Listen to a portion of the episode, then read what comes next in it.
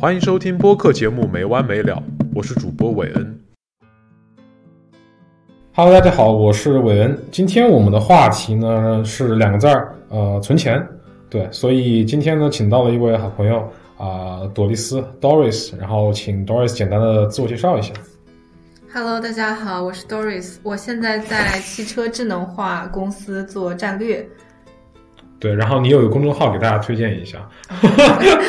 我的公众号叫朵丽丝酱，然后上面会写一些我在存钱方面的心得。除此之外呢，也会分享我自己的一些生活碎片。对对对，然后呢，在这里呢，顺便就念一下这个 Doris 呢，他的公众号啊置顶的两个文章啊，它的标题我这里丝毫没有任何添加，丝毫不带任何感情色彩，给大家念一下啊。二十七岁攒到一百一十万啊，首套房上车深圳啊。第二个是靠自己攒到百万首付啊，我的丧心病狂攒钱历程啊。此时那个 Doris 已经在我旁边脚趾抠地了。啊，对，呃，给大家就是 道个歉，声个名啊，就是，嗯、今天这个话题啊、呃，未免或多或少有一些装杯的行为在发生，有一些鼓吹年龄焦虑的那个，啊、那可不是吗？对对对。然后我们虽然现在还没有定好我们标题应该是什么，但是我相信这个标题最终呈现出来的效果一定是非常的哗众取宠的。对，然后那针对刚才我们的这个话题呢，我们就可以先。呃，请教一下 Doris 啊，这个二十七岁攒到一百一十一万这件事情听起来实在是太让人伤心了，太让我这样的呃一事无成的人伤心了。呃、你刚刚不也说你接近了这个目标吗？啊，是。所以彼此彼此。嗯，来吧来吧，那我们两人就是正好都讲一下大家都是怎么存钱的嘛，正好体现一下我们啊 J 人和 P 人分别都是怎么 实现这件事儿的。反正讲存钱这个话题，我们就按照金钱观的思路，把它分成三个模块。我们分别想聊一下这个储蓄啊，然后消费，然后和投资。那 Doris 你在呃储蓄这块有特别多可以分享的，我感觉你要不先讲一下？好呀，然后储蓄这块的话，想跟大家分享一下我的现状，然后可以用几个数字来进行总结。首先，第一个就是储蓄率。目前来看呢，近几年我的储蓄率都在百分之七十左右。然后储蓄率这边可以跟大家给一个呃算法嘛，就是储蓄率等于你的结余除以你的总的收入。所以相对来说呢，就是我的收入只有百分之三十是花出去了，剩下的百分之七十是留在自己的口袋里。你的这个百分之三十包含房租之类的大头支出吗？包含房租，但是不包括房贷。啊，行、嗯，因为房贷在我理解它是一种投资行为。对，呃，算投资行为吧，因为这个资产还是留在你的手上。嗯，好、嗯、，OK。第二个想跟大家分享的就是我在呃自己的行为上，我坚持记账已经差不多有十年了，从自己大学的时候开始。然后记账这个行为，可能从最早期，其实在大学的时候呢，自己是没有太多可以自由支配的金钱，嗯，但是它很好的培养了我的习惯，嗯，就是如何在有限的资源里，你先把呃呃，然后划分出优先级，把自己最想做的事情给做了，把自己最想花的一笔钱给花了，把自己最需要买的东西给买了。所以我觉得，虽然看起来我的记账前几年给我自己带来的这个，呃，存款金额上的变化不多，但是对我自己习惯的养成也是很有帮助的。我因为我是一个很典型的完全没有生活计划的人，非常屁的一个人，嗯、就是我是从来没有记过任何一笔账的。嗯，就我很想知道。嗯，你记账的契机是什么？或者你为什么能坚持十年？就比如对我而言，我最痛苦一件事情是，我觉得记账既没有任何帮助，然后关键是记账还很痛苦，因为你要一笔笔的回去翻。我不知道你为什么会愿意做这个事儿。我觉得这可能跟两个方面有关。嗯，我其实觉得不需要去记账的人是很幸福的。为什么？真的。然后，所以你觉得你是不幸福的吗？我觉得我早期开始的时候是因为不安全感和匮乏感。开始记账的时候，就是，嗯、我在大学的时候，可能现在面临这个问题的朋友们并不多，咱们的呃，受众朋友们也很多是家境比较优渥的。嗯，那我实话实说，我在大学的时候可以支配的生活费并不是很多，但是呢，呃，就是进入大学之后，其实有也有很多自己想做的东西，包括自己的兴趣爱好，包括或者简单的说，就是出去搓一顿这种需求也很多。那我在有限的资源里面，我就必须得给他记录下来，我这个钱花到哪儿了，然后可能跟父母的这个管理方式也有关系。管理方式，对他们不是那种说，啊，我没钱了，我给他们发一个消息或者打一个电话就会给我。他们首先是定额的，嗯，所以我觉得为了保障我自己之后的生活比较，就是维持一个比较稳定的质量，不能说我上半月我还在那里吃香喝辣，然后我下半月只能吃馒头喝粥这种生活，所以我不得不做了一些资源的这种筹划，这个是第一个。哦，了解。然后第二个，其实我是非常喜欢把自己的生活安排的井井有条。这这个我超超我超级能 get 到，真的是我们为了录这期节目，就基本上是都会提前一个多星期来约定这样的行程，对本批人造成了极强的心理伤害。其实我以前并不知道这个特性可以用。呃，J 来概括就是 judging 来概括。我之前还一直觉得自己是不是在这个方面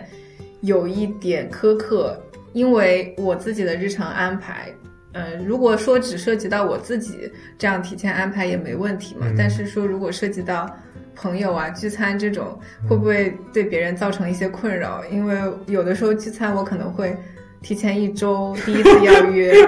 然后提前三天提醒一下，然后前一天再提醒一下。我怎么感觉你在又在重复我前两天的生活？是吗？就是被你提醒一下，再被你提醒一下。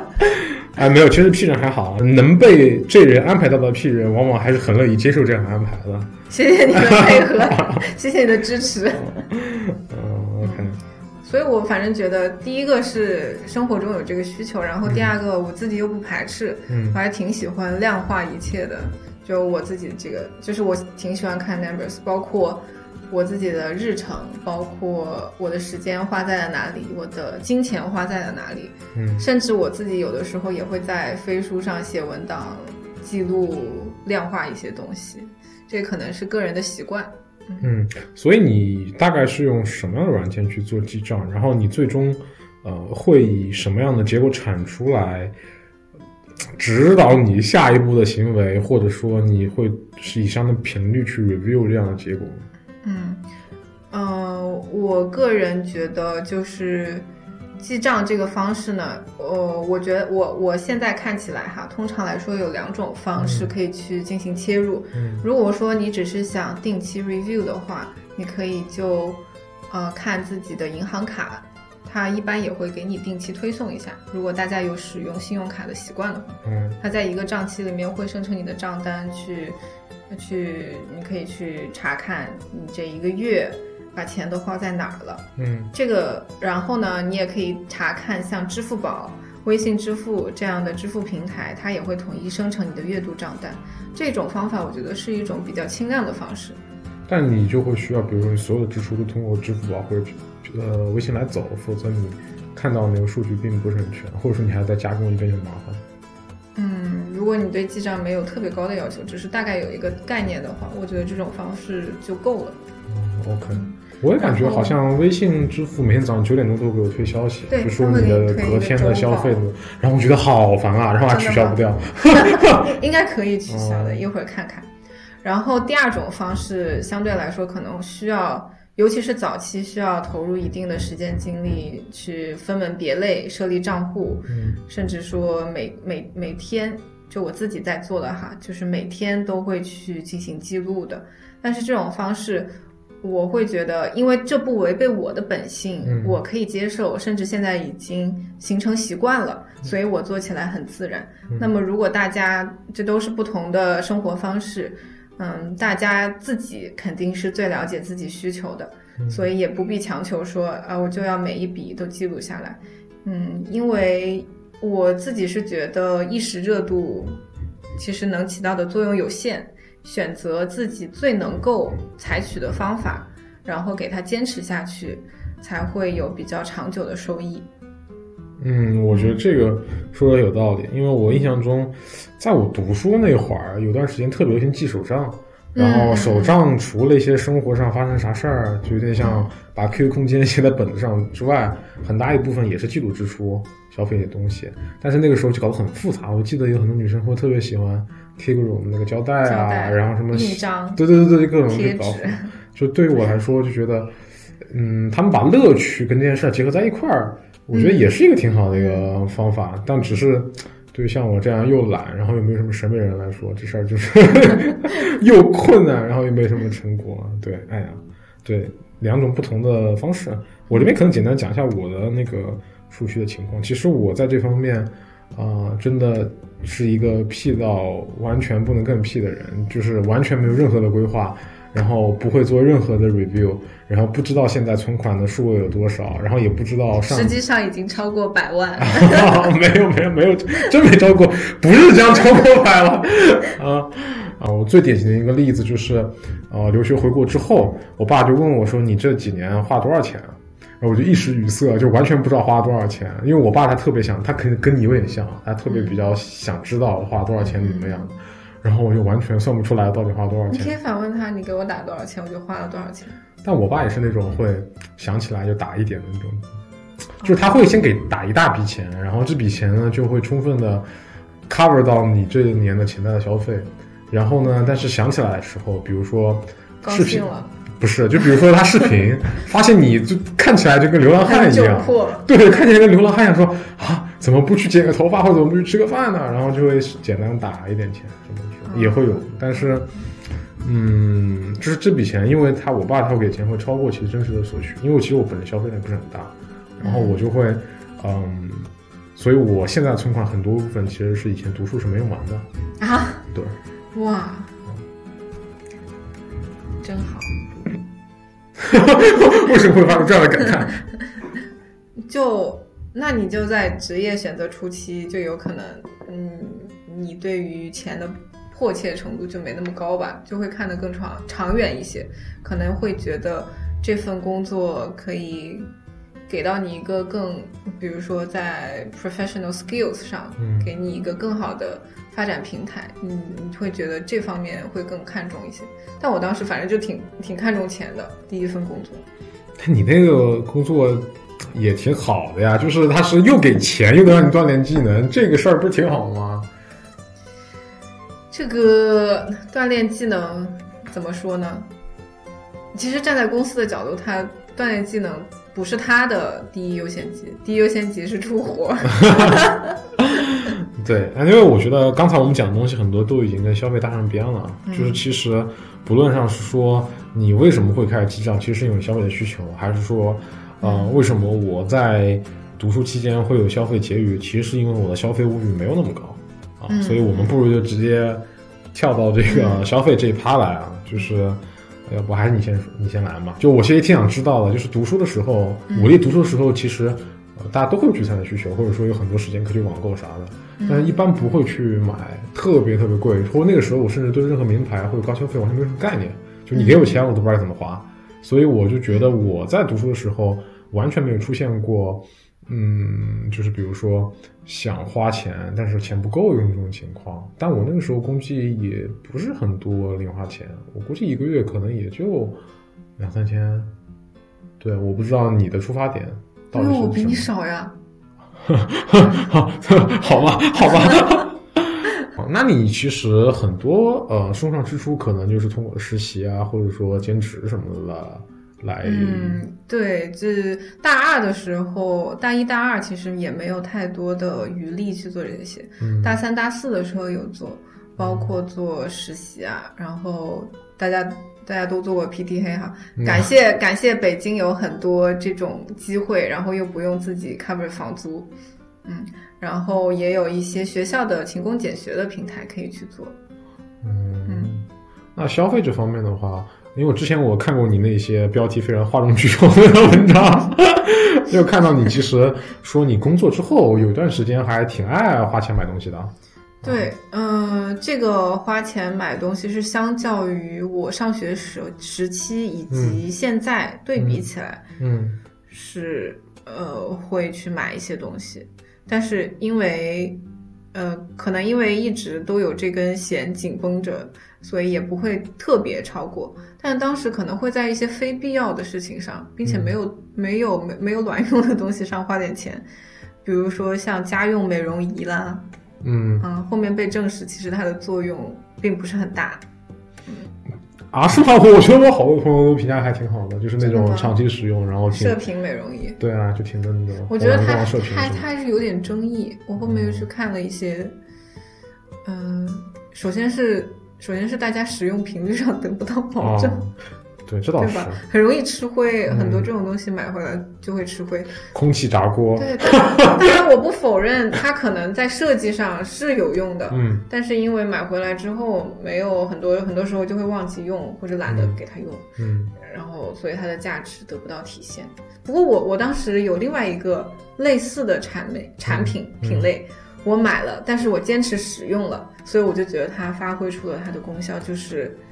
当时买的洁碧的水牙线。哦，对，它在水牙线的品类里面也算比较贵一点的，嗯并且早期做水牙线的厂商没那么多，它还挺，它那个时候售价可能要有一千左右。嗯。对，那个我觉得这其实也算是投资了，因为你如果后期牙齿很难受的话，那个花钱也很多，而且很痛苦。嗯，其实我我还不太一样，我还挺好奇的，因为我觉得你们公司也挺忙的当时，对，嗯然后你会有很多时间去消费或者挑选这东西吗？你不觉得压力越大的时候越想买东西吗？嗯，我还真不是这样。其实我我是那种大学的时候特别特别爱买东西的人，包括我读书的时候，就是，嗯，我是呃在读高中还读大学的时候特别喜欢，呃男生男生嘛比较喜欢数码，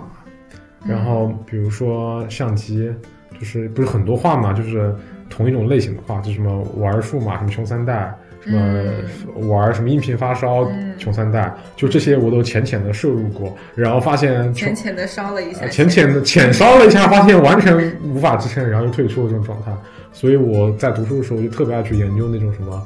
呃，像就微单啊，然后镜头啊，然后什么耳机啊，然后嗯，就平板电脑啊、手机啊，就所有的数码产品其实都玩过一些。然后呃，这是一种消费。然后另外的那个时候还流行很流行海淘，嗯啊、对，然后海淘的话，其实可以在黑五的时候打折或者双十一打折什么的嘛，就是呃，就花很多时间在研究什么消费的资讯啊，如何省钱啊这方面，然后也很快乐，你知道吗？就是买东西的那个最快的瞬间，一个是你等待收货的时候，对吧？收到货的那一瞬间就是非常快乐，然后还有一个就是，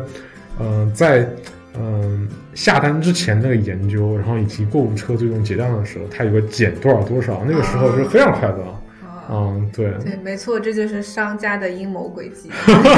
但是确实也是省到钱了。对，然后但是工作了之后，因为我们像做咨询就特别特别忙，就一直在外面待着嘛。嗯然后我就是那种，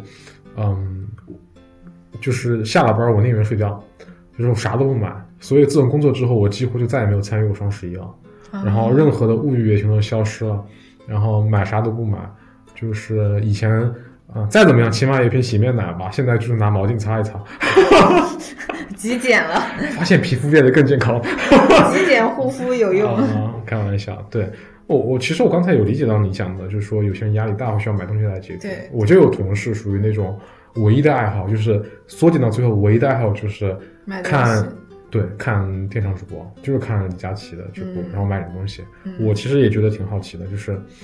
嗯，就真的会有人会把消费这件事情当做情绪上的一个出口，或者说一个幸福感的满足。我还挺，我现在是还真的不是很能理解啊。当然很尊重，人家管你尊重不尊重，嗯人家就这么做。人家很快乐，而且很有钱，而且很快乐买那么多东西。我觉得情绪的出口有很多，嗯不光是不一定是跟消费绑定的，但是消费这个行为有的时候确实是会有一点解压的。嗯，我现在理解啊，因为很多购物的方式，就是电商直播或者一些主播的直播，嗯它其实本质上是一种挂着交易的模式的一个娱乐行为了。你很多时候买单的并不是那个商品本身，而是你对于那段时间的消遣、排遣，然后看到一些有趣的东西，不管是说你是你喜欢的明星来带货，还是说现在嗯某一些表演的像演小品一样的电商直播场景，嗯其实大家可能更多是为那种参与感，或者说创新的一种呃那内容呈现的方式去买单啊。我觉得是不是因为这方面去快乐啊？你你的购物是通过那些新的这种模式吗？还是传统的那些？我现在不太接受这些，就是我不太 buy 这些他们所谓额外提供的这种娱乐价值。哦对我自己也不太看重。你现在还就是很上的，比如说该缺什么东西就京东、淘宝买一下。对，就是缺的时候再买。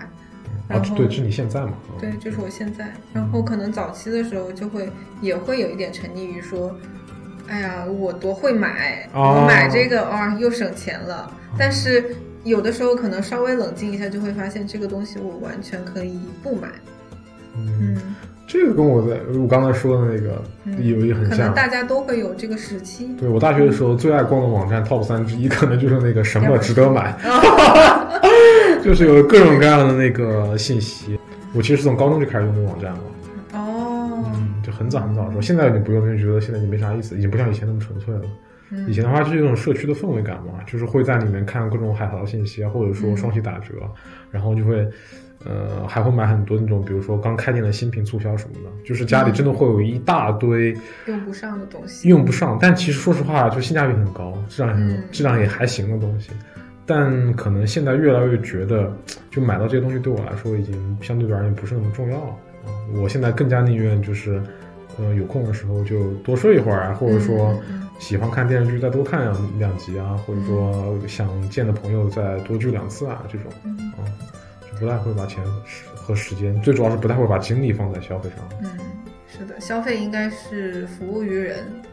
嗯，是他应该服务于你，他满足你的需求。嗯，而不是被那个消费拿小鞭抽着打 因为现在我们很多的那个工作上的东西，反而是去研究怎么让 消费抽着那个消费者跑嘛。啊，哦，你啊，对，你们还是涉及到 to C 的这种市场。嗯，对，多少还是会有一些，对，多少还是会有一些。其实，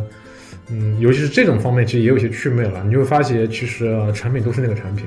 或者说，嗯，起码它的呃产品力上的一些增值，根本就达不到它的标签的价格上的一些狂迅速的涨涨价，对嗯。所以还是不是就是越工作越祛魅，一方是没有需求，另外一方面觉得真的是唬谁呢？就不用，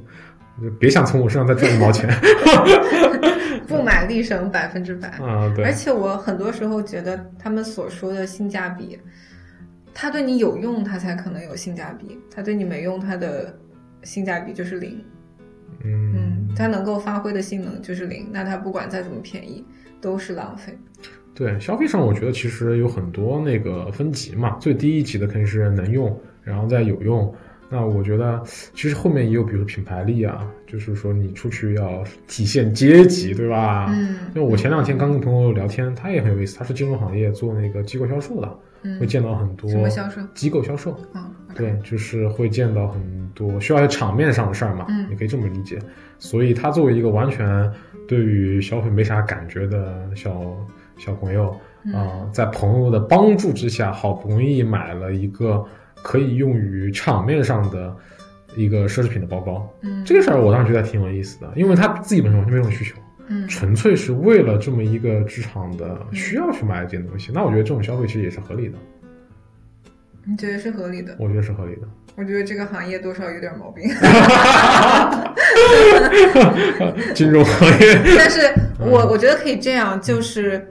他其实也能够清晰的认识到他的行为是妥协，并不是他自发的，嗯，对，毕竟嗯如果说你本来不爱这个东西，嗯你花个大几万那就 OK 了。那那他只要不骗自己说啊，我是真的喜欢这个东西什么什么的，只要他能认识到他在妥协，其实也不失为一种反抗。嗯，说实话，我觉得有些牌子，比如 LV，真的挺好看的，嗯，只是 不是那么有性价比，只是那个什么，呃，只是 Zara 吸引更有性价比。哎，对，对嗯。我可能在这个方面，就是我也不太吃这一套吧。我自己现在，因为我近期比较喜欢跳舞，嗯。所以呢，然后在试课之后呢，我选了离自己距离比较近，并且老师比较好的一家舞室。它的均价其实是比大部分的舞室都是要贵很多的，嗯它的一节课下来可能有接近三百块钱。嗯但是大部分舞室，尤其是街舞舞室的话，可能一节课算下来平均只要几十块钱，不会超过一百。嗯，但我觉得这个价格很值得。嗯嗯，就我也不是说完全不消费的类型，我活在这个世界上，我就得消费。嗯，然后我觉得，嗯，与其说我买一个呃其他的连锁舞室，但是我自己的体验不好，或者说我需要花更多的路程，嗯，我需要呃花更多的时间在路上，这种的话，我还不如就买一个离我自己又近，同时我自己的体验非常好，然后又有收获的一家舞室。这是其实你也很喜欢跳舞，对，这个其实是为爱好买单。对，我觉得大家都有这样爱好的消费的东西。嗯，你前面也说到数码方面嘛，对，那是以前早期，早期那未成熟期，比如说有很多朋友就很喜欢，比如说出去旅游什么的嘛，就是比如像我们，因为我们假期比较还是比较灵活，就有时候可能就放一个长假，然后去到处去玩啊什么的。对呀、啊，都有这样的那个体验上消费的需求。其实我这方面的话，哎，我真的觉得这个跟每个人的状态还有当下的节奏不太一样。比如说，可能近两年我的整个的生活的重心和焦虑的点都放在嗯，比如说职业发展的这个事情上，就不太会去说有一种发展个人兴趣爱好上的一些事情。嗯甚至就是有朋友会去警告我，他跟我说，他觉得他觉得他会觉得我，呃，需要发展一下爱好。对他觉得我把那个生活的重心搞错了。OK，我当时觉得还挺神奇的，因为，嗯，如果有些人过多的焦虑于呃职业发展什么事情的话，嗯，呃，你会不开心嘛？你会焦虑嘛？对，但其实我还好，我觉得我有点像把职业，就那个时间段啊，有点像把职业发展当做了一个兴趣爱好，哦，就你并不觉得焦虑，觉得兴奋。就是一个有意思的事儿。嗯它也是个体系化的事儿嘛，因为我觉得大多数的爱好其实都是体系化的发展一个东西，对吧？就是什么叫做体系化的发展一个东西？比如说，我就以嗯跳舞为例，嗯，就是如果说你最原始的非洲人，你随着音乐扭动扭动，那也叫跳舞。但是当你要发展出不同的舞种，比如说你知道怎么样的把这个手臂或者身体协调起来，这样的姿势被绝大多数人认可为是优美的，或者说是有力量的。然后有力量和优美的这两种形式，呃，有什么样的区别？其实，当这个知识越来越的体系化，然后是能够可传递的，然后而且是能够批量的对批量对别人而言是同样是可以证明的。嗯那这件事儿就变得很有意思了。这个事儿，不管是你简单的吃吃喝喝，还是说去跳舞，还是说去做更多更复杂的事情，都是一样的。嗯，然后我觉得职业发展也符合这样的，其实完也完全符合这样的一个逻辑，就是它也是有条理、有目标，然后有呃分异变化的那种可能性。其实它本身也像是个游戏，只不过是人生的游戏而已。嗯，人生也可以给它看成游戏。嗯，只要你对待它态度不要太的患得患失就行。嗯，对，你这体系这很咨询。那你最近最大的一笔消费是什么？就是我我的意思是，除了像房租啊或者吃饭这种必须的消费，最近是指近几年？对，比如近三年那买房算吗？买房算，那就房子我们可以聊，就是除此之外还有什么？除此之外，可能就是刚刚提到那个舞蹈卡，因为哦我自己的日常生活必要类的支出数额都不会很大。哦，那就正好好好唠唠这个房子。哎，你是工作第几年买的房子？啊、啊！我在二零二一年底下定的这个房子，然后我是一六年夏天开始工作的，所以可以说是第五年。是什么促使你想起来买这房子？因为当时你当时你在就在深圳吗？当时我其实不在深圳，呃，但是在所有的一线城市里面的这个购房资格里面，只有深圳我是满足要求的。啊，明白。嗯，为什么会买这个房子？呃，其实从前面我的一些行为上来看，可以看出来，我是一个不太有安全感的人。然后同时我会，为未来做很多规划上的动作。嗯嗯，那么买房对我来说，首先第一个，嗯、嗯、我会希望有一个类似于家的那种锚点，有一个嗯锚定的东西，嗯然后让我知道，呃，我不是一个持续在漂泊的状态，它是一种安全感的象征吧。嗯，然后第二个就是那段时间，嗯、包括到现在，整个房市是一个横盘甚至下降阴跌的这样一个状态。嗯。嗯，我没有奢求过哈，我要买在最低点这种，嗯。但我觉得那个时候是可以开始观望、开始下手了，哦。嗯并且我对自己的想法是说，呃，我需要在一线嗯。城市里面有一套自己的房子，嗯，那么在一线城市里面，我可以有这个上车的资格的，就只有深圳。所以那段时间关注之后呢，这一套房子地段上还可以，然后户型也还不错。嗯，另外的话就是它的容积率特别的 特别的好，它是小高层，我就觉得呃，人生应该不止这一次买房的机会，但是整体看起来这个机会是八十分的，那就可以上了。嗯，这个可能跟我的性格转变和抗风险能力的转变也有一定的关系。首先，买房肯定是有风险的嘛，嗯但是，呃，其实我当时盘点过自己的资产之后，我发现，我比起初入职场的我，已经有了一定的抗风险的能力。嗯这个决这个买房之后最差的结果是什么，我也可以承受。嗯呃，当然，我觉得它未来拉长线来看，十年之内它也不会说跌特别多哈，毕竟还是有很多发展机会的。所以，既然我能够承担这个风险，那为什么我不去试一试呢？所以我当时整个从看到这个楼盘的资料，到我去下定，可能只有一个月的时间。这么快？对我去实地看了一次，你有跟其他的房子去做比较吗？就是跑盘，你去跑了吗？嗯，我想一下，跑盘，其他的楼盘其实我都没有去看，因为这其他楼盘容积率太大了，我不喜欢高层，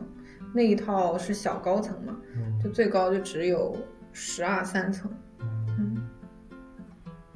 嗯，我有个问题啊，就比如说你刚才会觉得在跳舞这件事情上，你会觉得不喜欢有太多的通勤，然后，嗯因为它是一个消费的消费的性质的一个事儿，你为了开心，呃，嗯你会把通勤带给你的感受放在靠前的位置上。嗯但是对于房这个事情上的话，其实，呃，不管说以后换工作呀，还是嗯地段的考虑，我推测不太可能有那么好的通勤的条件。嗯但是你对这个事情也是可以接受的。嗯，知道我能得到什么，知道我能付出什么，对，嗯所以因为它不可能是一个百分百的，在各个方面都符合要求的。所以你很看重的就是这个房子对你带来的那种有家的稳定的那种感觉的。嗯，对，首先我觉得它是一个保值的资产，说它增值呢，我觉得现在没有多少人相信了。嗯另外一个，它是在情绪上也有给我提供一定的价值。嗯还挺好，因为我之前其实也有过工作之后买房的想法，嗯但更多的就是，但是说实话就很 惭愧，我没有任何目的性的，比如说我为什么要买房，我纯粹是因为当时呃我在考虑通过留学生落户的方式，嗯然后拿到上面户口，然后就觉得哎，我都有户口了，嗯，然后也不是说特别缺这个首付的钱，那为什么不搞一个呢？当时这样想法。后来我办落户办失败了。其实我觉得现在年轻人对于买房这个事情有很多，嗯呃，对很多看法，我觉得都很有意思。比如我身边有朋友，他们就是，嗯，比如说卡一对 couple，他已经谈恋爱谈很多年了，嗯然后已经有老夫老妻的感觉，但就是，呃，没有结婚明显结婚的想法，也没有明显生孩子的想法，更加没有呃租房买房的想法。他们会花每个月很高的租金，嗯找一个地段很好的，然后房子居住条件很好的小区租住，嗯。嗯，然后呃，如果说有一方要换工作，就会再挑一个离工作更近的地方，嗯嗯。即使搬家很痛苦怎么样，呃，嗯，他们就是以消费的角度视角来、嗯。呃看待这个居住问题，对，尤其是还会有一些朋友，他们比如说有呃迁居到国外的想法，嗯，就是这些世界公民，有钱的世界公民们，就更加不会说在意说要在上海买房还是户口什么问题。嗯对我觉得大家还真的都完全不一样。不过确实我身边也有一些朋友，就是托儿同学，在家庭的帮助下啊、嗯或者说自己的努力下，嗯把房子先定了这件事儿，我觉得也挺好。就是你在当地就有落落地的感觉了。嗯因为老说什么来了就是深圳人，但说实话，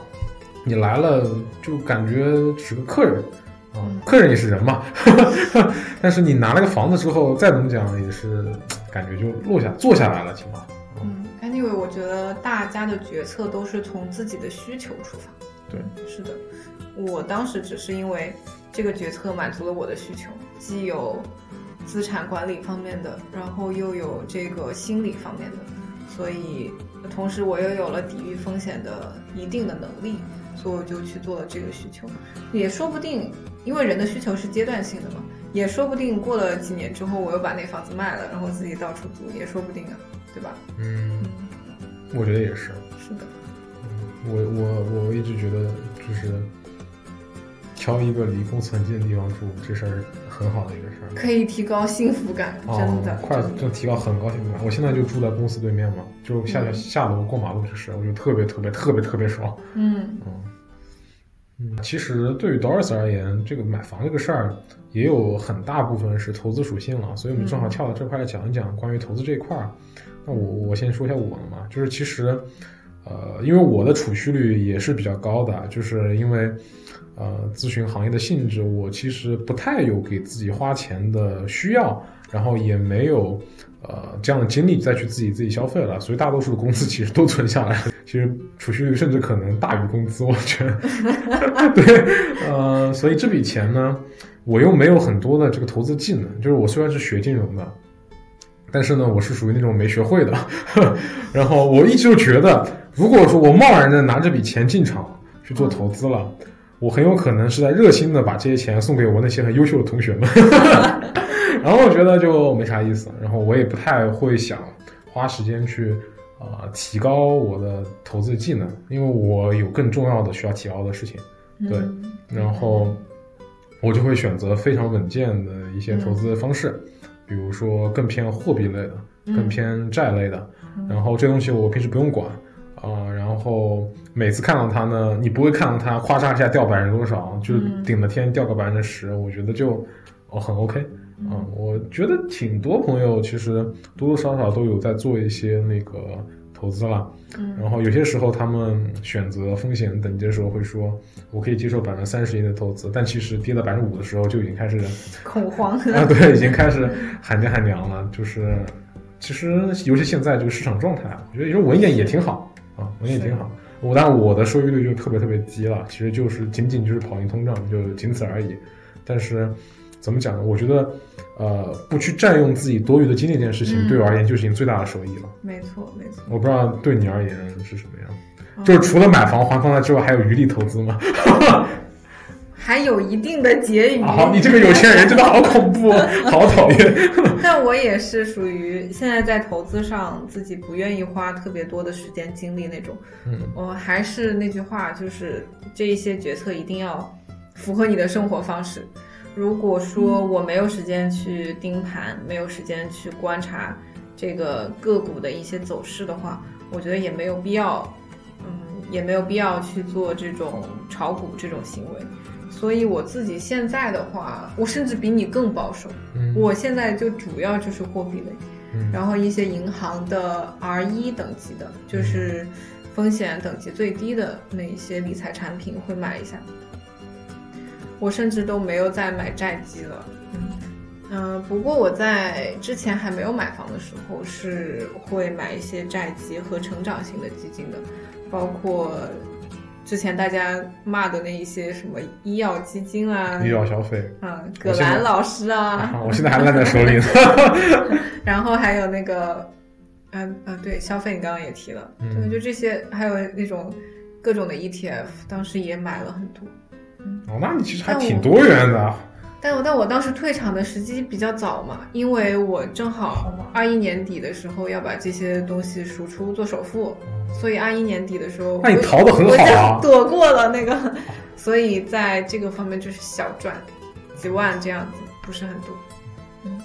那其实也整挺好。其实有身边有些朋友都是股神嘛，还对，总有那么几个股神，一千多个微信好友里，总有那么十几二十个股晒收益率神。的人，对，每次一晒就是啊，你打超过了百分之九十多的这个投资者啊，然后什么就滚雪球，嗯，初始资金只有几十万，然后最后炒到已经财务自由，总有那么几个。但正如 Doris 所讲嘛，就是生活方式，他的兴趣爱好，还有他人生发展重点，就是可能就是资产，就是交易这一方面。那我觉得就也很好。啊，只不过我本人不具备这样的能力和天赋，什么能力和天赋？看盘的投资的能力啊，就完全看不懂啊。嗯，对，对啊，也有一些可能更加剑走偏锋的朋友们会看 Web Three、啊，Crypto 这些也有，但对我来说，可能是现在年纪大了一些之后，对自己更了解了，知道自己能够接受哪些，不能接受哪些，有一些额外的信息，就是并不会，呃我我自己并没有能力驾驭的那些信息，那就干脆不要去管了。嗯，对自己认知越来越全面了，就只在能力范围之内做可以做的事情，可以你这上升了一点啊，你你这上升到了，嗯，对，那正好我们就可以聊一聊，嗯，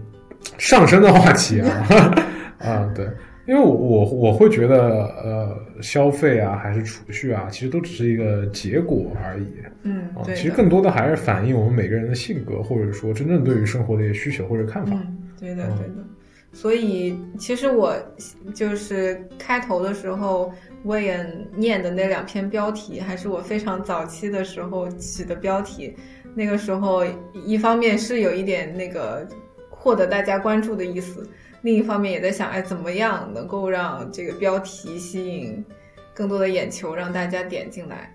嗯，但是到现在这个阶段，就可能觉得，嗯，不同的生活方式都有存在的必要，然后大家最了解自己的肯定是自己，所以能够做出决策的也是自己，就不要听网上鼓吹的那些年龄焦虑啊，然后也不要听其他人鼓吹的自己的这个做法有多么多么先进，嗯，大家可以根据自己的情况来做出决策。